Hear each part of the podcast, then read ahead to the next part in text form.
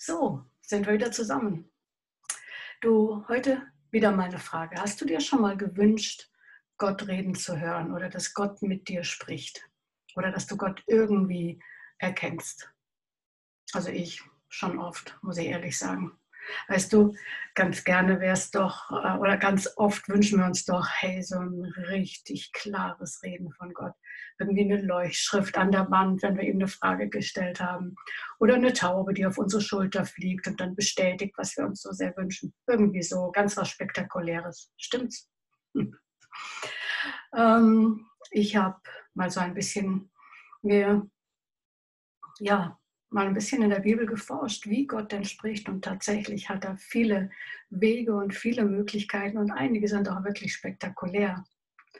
Aber es gab eine Episode, die mir gezeigt hat, wie Gott in den meisten Fällen spricht. Das eine ist durch sein Wort. Deswegen empfehle ich dir immer wieder dort hineinzugucken und äh, dir da auch Antworten zu holen, weil da stehen ganz viele Verheißungen zu jedem Thema drin.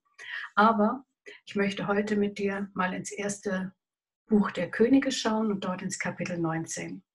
Und da finden wir eine Episode, da gab es auch einen Mann, der Gott wirklich mal begegnen wollte, der so viel für Gott getan hat und sich wirklich zu ihm gestellt hat und egal was ihm hätte passieren können, er hat gesagt, nee, also ich stehe zu meinem Gott. Er hat gegen 400 Balspriester, wirklich ist er angetreten und äh, hat eigentlich einen Riesen, wie man so schön sagen würde, Sieg errungen.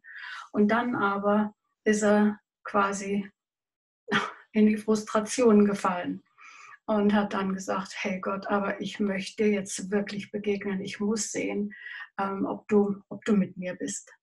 Und dann sagt Gott zu ihm, gut, du kannst mich nicht in meiner Herrlichkeit sehen, weil das hält kein Mensch aus, das geht nicht. Aber hier stell dich in einen Felsvorsprung und ich werde an dir vorbeigehen. Und dann, ähm, dann wird der Elia, es geht um den Elia, steht dann in so einem, in so einem kleinen äh, Felsspalte und dann geht ein Riesensturm geht vorbei. Und diejenigen, die schon Stürme miterlebt haben, ähm, die können sich das so ein bisschen vorstellen. Aber dann sagt die Bibel, Gott war nicht in dem Sturm. Und dann gab es ein Erdbeben, also richtig spektakulär. Aber Gott war nicht in dem Erdbeben. Dann gab es ein Feuer. Und ähm, auch da war Gott nicht, obwohl er sich an anderer Stelle schon auch als Feuer offenbart hat.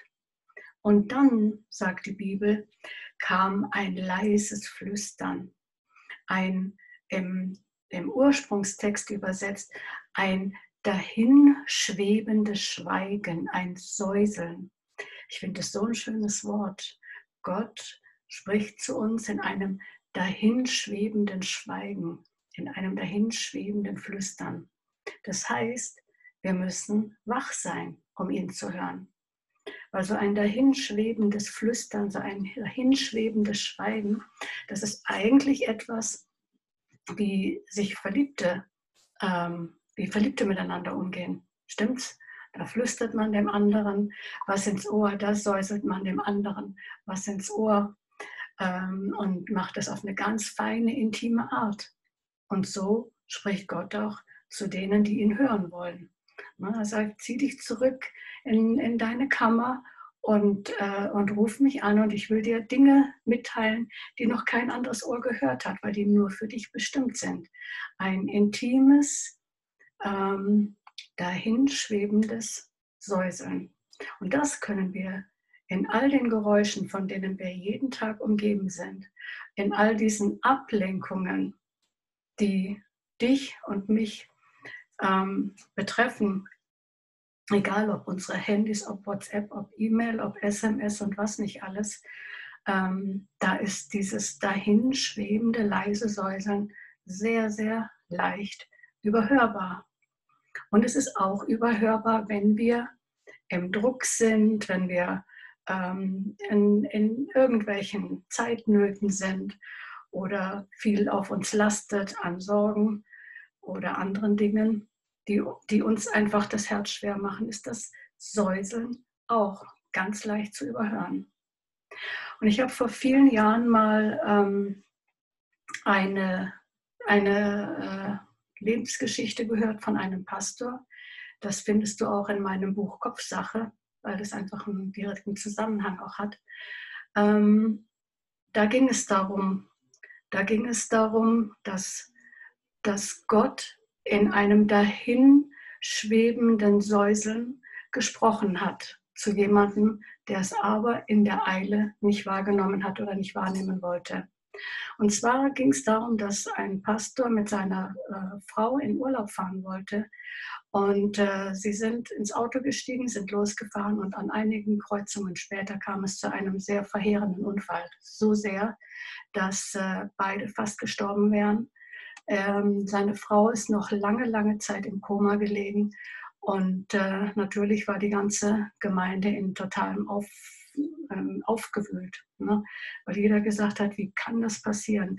Dieses Pastoren-Ehepaar, die haben sich eingesetzt für Gott, die haben wirklich alles gegeben und dann lässt Gott das zu.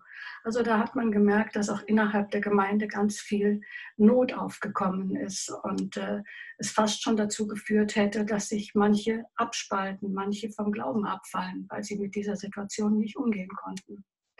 Und dann ist wohl ein Tag gekommen, wo der Pastor von vorne ähm, etwas mitgeteilt hat, was er bis dahin, worüber er bis dahin noch nicht gesprochen hat. Und er sagte, an dem Morgen, an dem das passiert ist, ist er innerlich, ähm, hat er innerlich wie eine Stimmung, eine Wahrnehmung gehabt, er solle warten.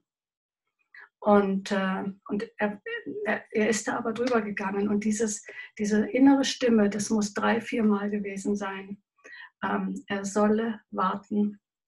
Ja, und äh, weil er eben nicht gewartet hat, ist er, also diese Warnung überhört hat, hat dieses, dieses Unheil ihn dann doch ähm, erreichen können.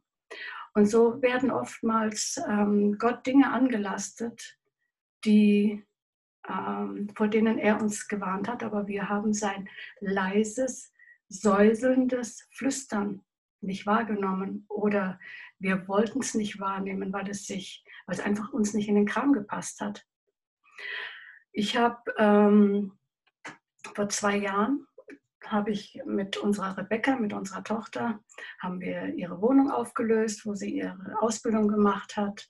Und ich bin dann, also als ganze Familie, also mein Mann und ich haben das gemacht mit ihr und haben das Auto vollgepackt. Und ähm, mein Mann ist dann anderweitig nach Hause gekommen und ich bin mit Rebecca und dem vollgepackten Auto losgefahren.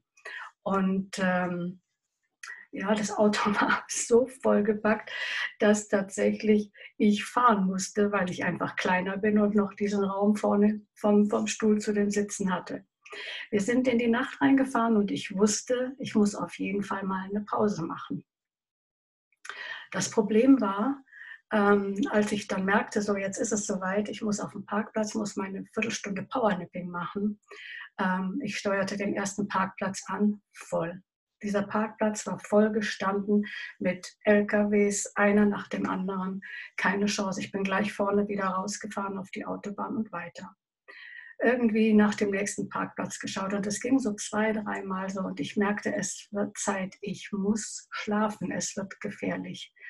Und dann steuerte ich einen Parkplatz an und sah nur noch hinter dem letzten LKW eine kleine Lücke. Ähm, das waren lauter Parkplätze, wo die Autos hintereinander standen.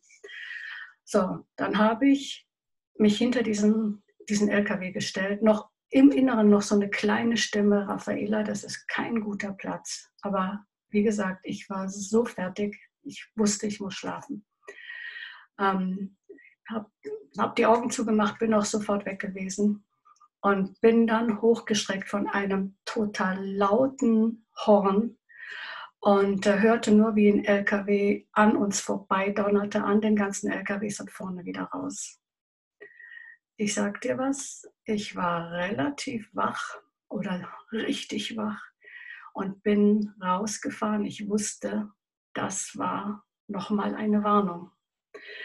Ähm, ich kann dir nicht sagen, wie die Geschichte ausgegangen wäre, wäre ich da weiter stehen geblieben.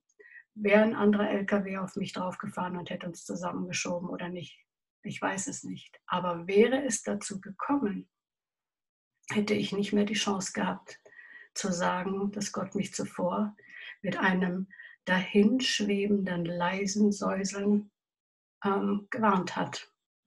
Und deswegen, lieber Zuschauer, Zuschauerin, wenn du Gottes Stimme hören möchtest, mehr von ihm hören möchtest, gib acht auf die leisen, dahinschwebenden Flüstertöne, die du auch in der Bibel findest, aber die du auch im Alltag hören kannst, wenn du mal die ganzen lauten Alltäglichkeiten abschaltest oder ja, ausklammerst, wenn möglich. Bis demnächst. Ciao.